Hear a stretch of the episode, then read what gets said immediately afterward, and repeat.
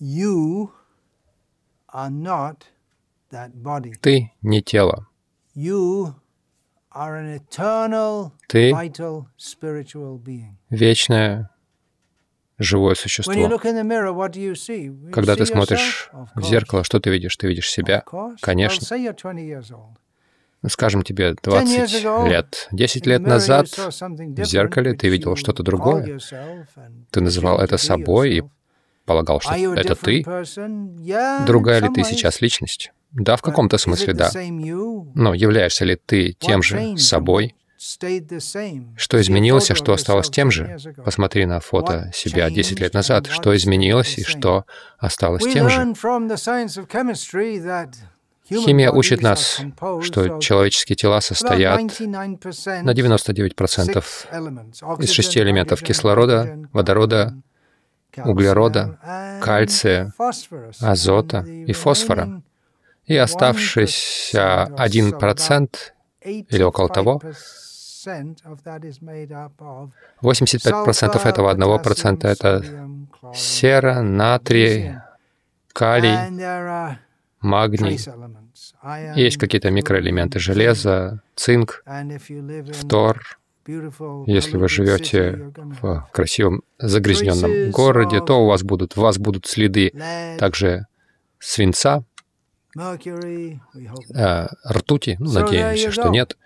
И вот так вы кучка элементов, химических элементов. Химический состав тела меняется с каждым вдохом, каждое мгновение, каждую наносекунду. Непрерывные изменения происходят. В момент принятия пищи химический состав меняется. Всякий раз, когда мы пьем, всякий раз, когда мы опорожняем кишечник, когда мы потеем, чихаем, какая-то слизь выходит. Всевозможные окис- процессы окисления, все, что тело принимает, меняет химический состав тела. Но являешься ли ты действительно химическими веществами? Разве это все, чем ты являешься? Твоя мама видела тебя в момент рождения в 3 года, в 5 лет, 10 лет, теперь тебе 20 лет. Все химические вещества твоего тела и ее тело полностью изменились за последние 20 лет. Ты не найдешь ни атома того же, хотя пропорциональный состав этих э, элементов и структуры, и скелета, и мышц практически та же самая, хотя они выросли и развились. Но являешься ли ты действительно этими химическими веществами? Действительно ли все это ты? Скелет, э, органы, жидкости. Если это тело ты, когда ты опорожняешь кишечник, тебя становится меньше. Если тебе руку отрежут, у тебя тело становится меньше, но уменьшается ли твоя личность? Если ты только химические вещества, как так? Химические вещества могут чувствовать. Как они могут чувствовать, желать, ощущать, думать, испытывать эмоции? Нейроученые говорят, что мысли — это электрические импульсы в мозгу. То есть твоя личность состоит из электрических импульсов. В самом деле, это все, что ты есть.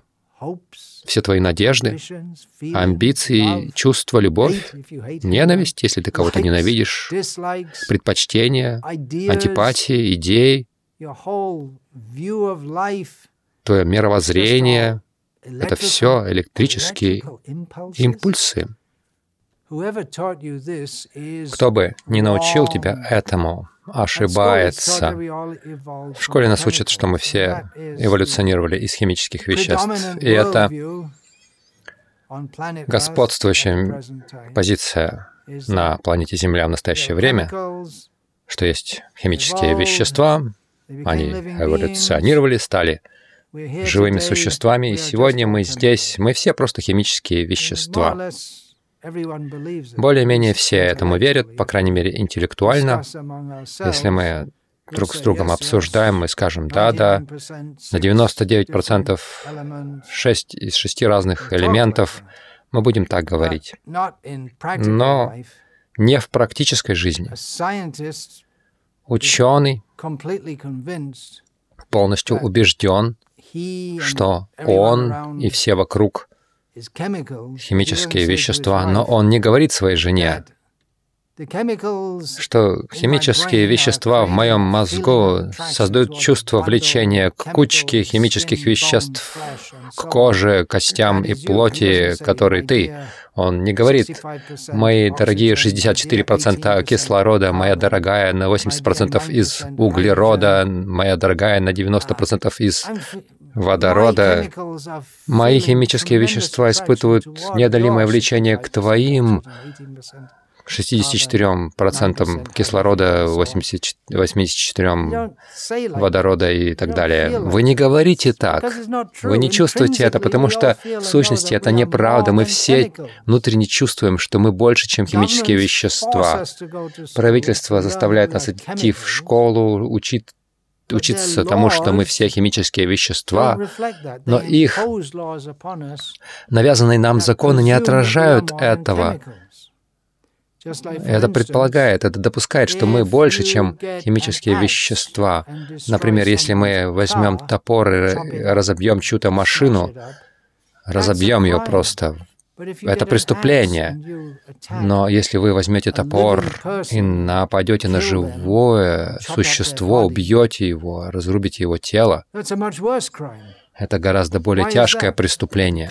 Почему? Машины — химические вещества, тело — химические вещества. Разрушение машины и разрушение живого человеческого тела — это же то же самое. Просто кучка химических веществ. Ну, вы говорите, что убийство вызывает физическую боль убиваемого. Это разрушает его жизнь, это причиняет много эмоциональной боли тем, кто его знает, любит его. Машина ничего не чувствует.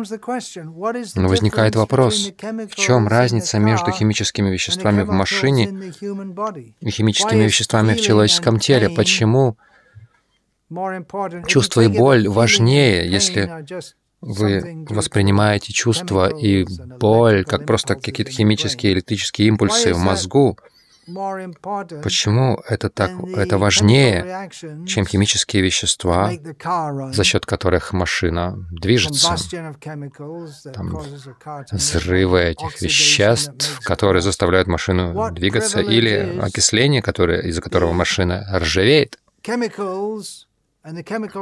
Какая привилегия у химических э, веществ и реакций химических в теле э, над таковыми в машине? Почему мы придаем такое большое значение убийству, не такое большое значение э, разбиванию машины? Другой вопрос. В какой момент так называемая якобы эволюция химических веществ, в какой момент эти химические вещества начали думать, чувствовать и принимать решения, и любить, ненавидеть и так далее. Где в химических веществах чувство, волеизъявление. Вы можете сказать, ну, есть волеизъявление в химических веществах. Одно химическое вещество притягивается другом, к другому. Но разве есть эмоция, разве есть решение? Не похоже на то. В чем разница между химическими веществами, обладающими сознанием, и без него? Может ли действительно водород, кислород, азот, э, фосфор, калий и так далее в сочетании думать или электрические импульсы, могут ли они создавать. Нейробиологи думают, что это просто электрические импульсы, но действительно ли это так? Только лишь электрические импульсы, а это сознание? Люди могут говорить это, но это просто теория. Те, кто говорят, что жизнь — это просто очередная трансформация материи, но они будут протестовать и будут стараться защищаться, если на них нападают. Почему? Они говорят, что сознание сознание — это иллюзия, вызванная материей, или это просто другое состояние материи, Но почему вы пытаетесь защищать свое тело? Почему вы, вам плохо, когда тот, кого вы знаете, страдает от серьезных каких-то ран или умирает? Вы можете, вы можете сказать, ну, наше тело чувствует боль, нам плохо, когда мы болеем, мы чувствуем голод, жажду, жар, холод. Да, великие йоги могут это преодолевать. Факт в том, что мы все можем воспринимать, что мы больше, чем химические вещества. Мы духовные существа, мы больше, чем тело. Дух дает материи жизнь. Мы духовные существа, а не материя дает жизнь. Материя не начинает жить ни в какой момент. Мы духовные существа. Жизнь происходит из жизни. Из живого, из матери рождается живой, живое дитя, потому что мать жива, потому что есть жизнь в теле, и поэтому это тело может порождать другое живое существо. Таковы законы природы. Это все функционирует по указанию Верховного живого существа, которого иногда называют Бог. Вот небольшой пример. Мы говорим «моя рука», «моя голова», «мой ум». Что ж, отрежьте себе руку. Это действительно вы по-прежнему. Отрежьте ногу. Это вы по-прежнему. Отрежьте голову. Ну, вы умрете. Но это, это означает ли это, что вы голова? Что голова — это вы? Еще один пример. Когда мы говорим, кто-то умер, и мы говорим, он ушел. Куда он ушел? Почему мы так говорим на каждом языке? Когда кто-то умирает, мы говорим, он ушел. Это означает, что в сущности мы, мы внутренне понимаем, что дух, который дает жизнь телу, это не химические вещества. Пока в теле находится душа, она дает жизнь телу. И смерть означает, что душа уходит. Вот кто мы. Все считают себя телом, но когда мы умираем, мы говорим, я ушел, он ушел. Вот кто мы на самом деле. Мы — дух в теле. Тело временно, очевидно. Но когда кто-то, мы говорим, что когда кто-то ушел, это означает, что настоящая личность, настоящее живое существо продолжает существовать.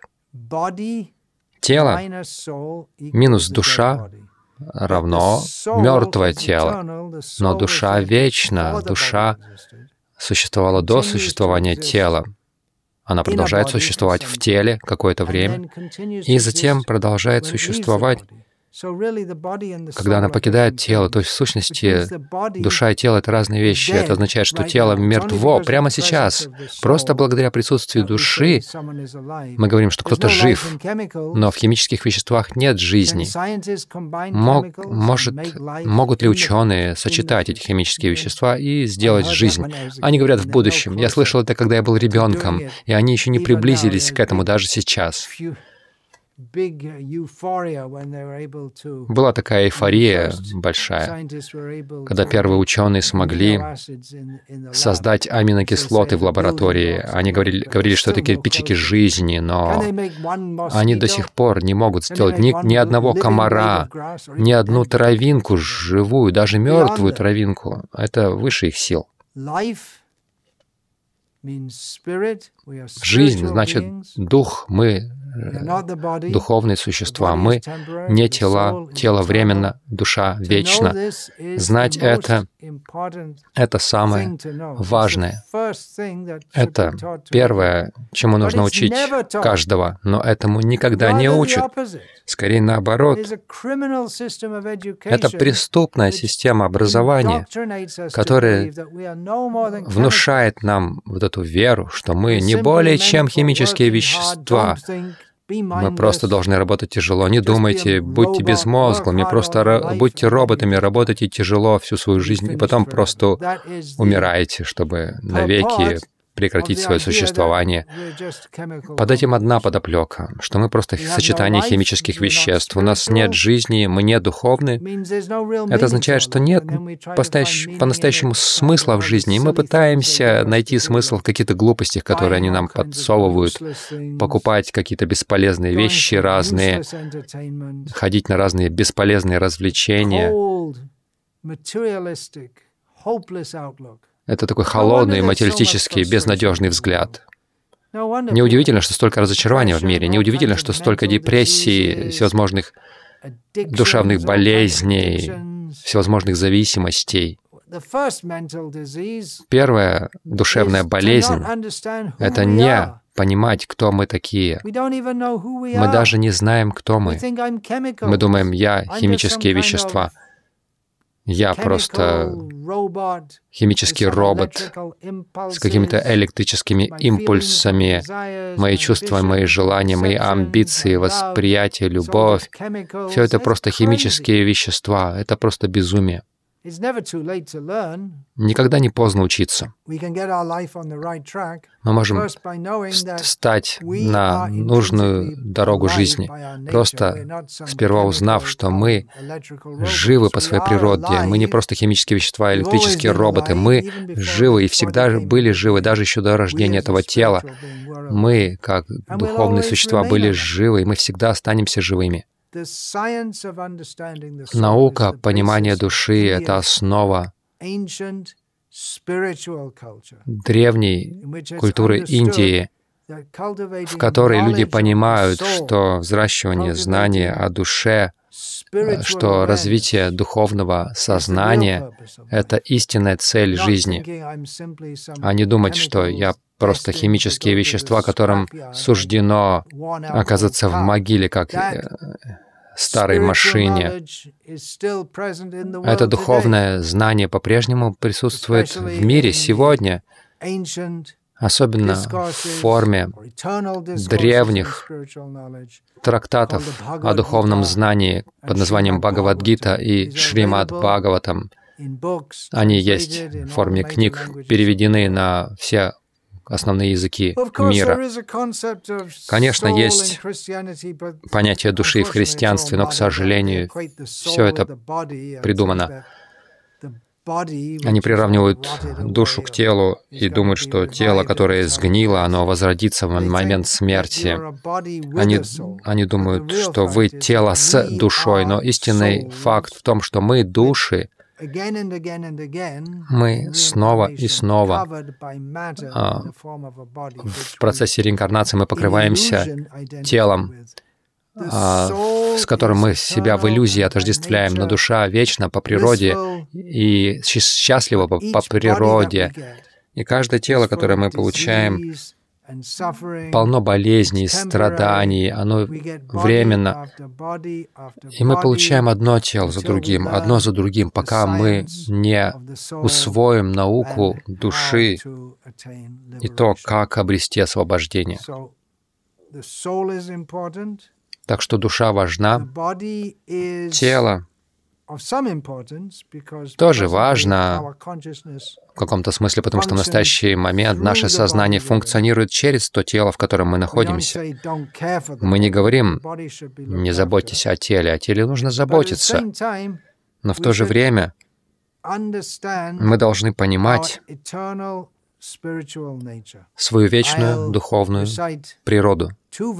Я произнесу два стиха из Бхагавадгиты а, с английским переводом, которые дают необходимое знание, чтобы мы начали понимать это.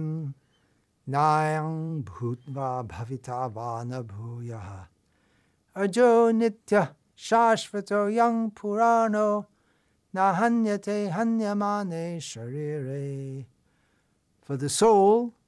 для души нет ни рождения, ни смерти. Она не появлялась, она не появляется. и не появится. Душа нерожденная, она вечная, всегда существующая, изначальная. Она не погибает, когда погибает тело.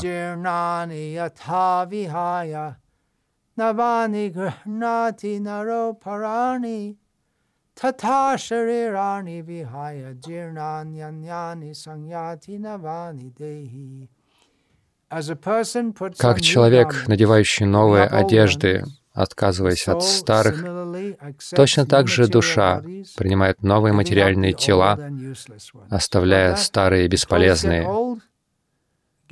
Одежда изнашивается, становится старой, вы ее бросаете, надеваете новую. Точно так же, когда тело стареет и становится бесполезным, Материальная природа дает нам новое материальное тело. Цель жизни — прекратить круговорот рождения и тела, и понимать, что я не тело, я не химические вещества, я вечное духовное существо. Э, есть гораздо больше, что можно сказать. Я рекомендую вам изучить Бхагавадгиту, Шримад Бхагаватам. На этом все.